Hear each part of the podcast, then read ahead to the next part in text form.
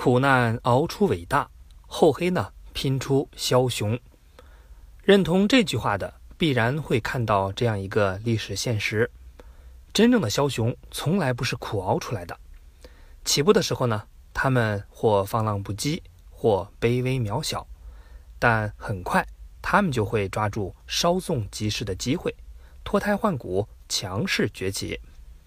与此同时，两个景象一定会展现眼前。一个叫小家伙们集体臣服，第二个呢叫老家伙们无奈退场。不说远，只说一百多年前的两位乱世枭雄，从放浪形骸起步的袁世凯如此，从卑鄙渺小起步的张作霖亦如此。他们都是用极短的时间走出了极精彩的路，都是盛年既无敌。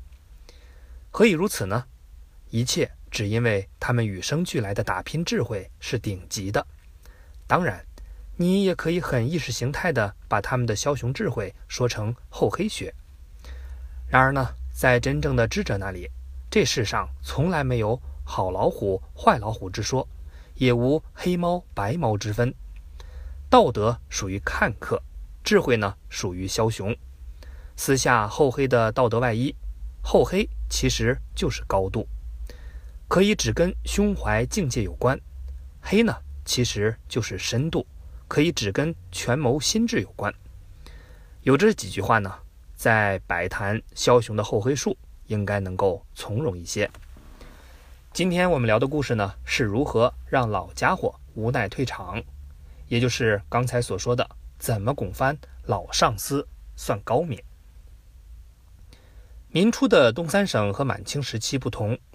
满清时期，奉、吉、黑三省共带一个最高行政长官。一般情况下呢，奉天的最高长官就是三省的最高长官。但到了张作霖做奉天一把手的时候，乱世的各自为政打破了这个官场惯例。也就是说，当时的吉黑两省根本不服张作霖。在那个时候，说张作霖是东北王，那是没有说服力的，因为这个。志在当东北王的张作霖显然难以甘心，连吉黑两省都搞不定，哪还能算得上乱世枭雄呢？还能有日后逐鹿中原的资格吗？然而呢，内心的叫嚣和实际摆平是两回事。在当时，张作霖要想将吉黑两省收入囊中，难度实在不小。怎么讲呢？吉黑两省的一把手，要名义上有名义，要资历呢有资历，要实力。更有实力。具体而言，吉林督军孟恩远，这个老家伙在吉林深耕多年，实力雄厚，搬他这棵大树绝非三两下就能得逞。黑龙江督军朱庆澜那儿呢，这姓朱的家伙到黑龙江时间不算长，情况比吉林略好些，但难度也不算小。其中最主要的一点，这家伙不仅资历够硬。关键还做过张作霖的上司，究竟先朝谁下手呢？思来想去，张作霖决定先捏软的。在中国呢，很多时候决定你能否更上层楼的，不是实力，而是人情世故的阻碍。历朝历代这样的事情很多，你这边刚想用硬实力灭了对方，还没咋动手呢，对方已借人情世故把你灭了。所以说，张作霖要想拱翻老上司朱庆澜，那必须首先并且始终绕开人情世故的千军万马。也就是说，这事儿张作霖得用迂回的手段干。说到迂回手段，在老江湖眼里，这里有两个坑。第一个呢，感觉在迂回，实际没有迂回，结果还得挨人情世故的千军万马。第二个呢？迂回的一点保留都没有，迂回完了，结果呢，把自己绕进去了。那怎么才能杜绝这两个坑呢？一来不能操之过急，一定要找准迂回要用的那支枪；二来呢，千万别怕麻烦，很多时候迂回一次是远远不够的。下面呢，咱们就来看看张作霖是怎么玩这两点的。首先。是要找迂回要用的那支枪。张作霖找的这支枪是谁呢？朱庆澜手下的军务帮办，陆军第一师的师长许兰州。说到许兰州，此人号称黑龙江的张作霖。听这个江湖名号就知道，此人有野心，好鼓动。当然，还有更关键的，张作霖和此人一直有交道，属于是朋友，而绝非兄弟的那种。如此说来，感觉到其中的玄妙了吗？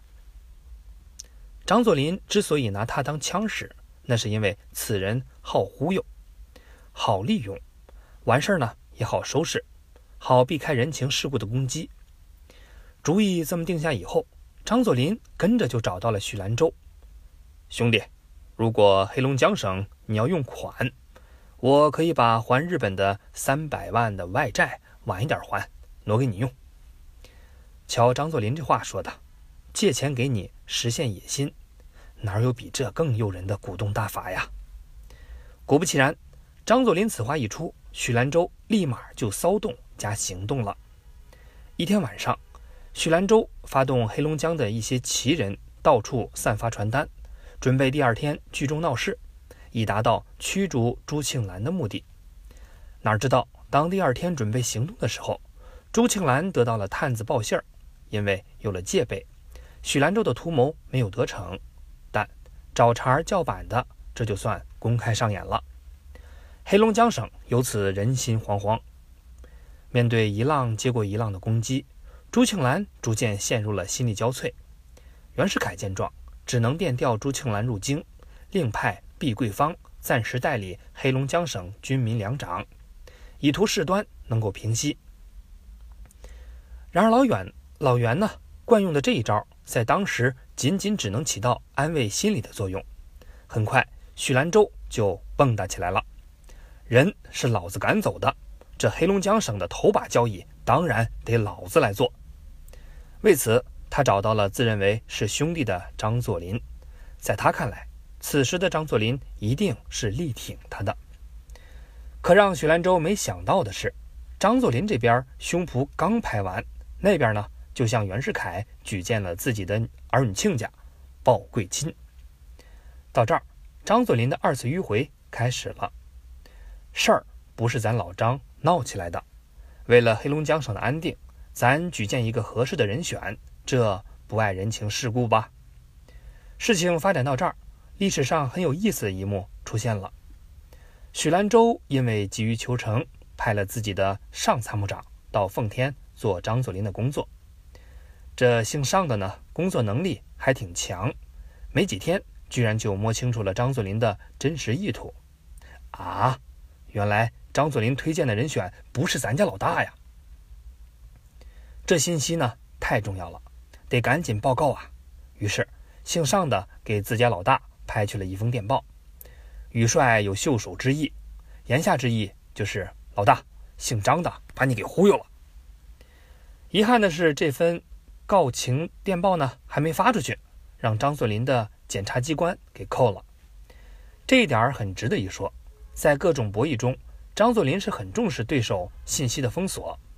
许兰州是这样，以前呢，汤玉麟和冯德林合谋的时候还是这样，以后和冯玉祥暗斗的时候也是这样。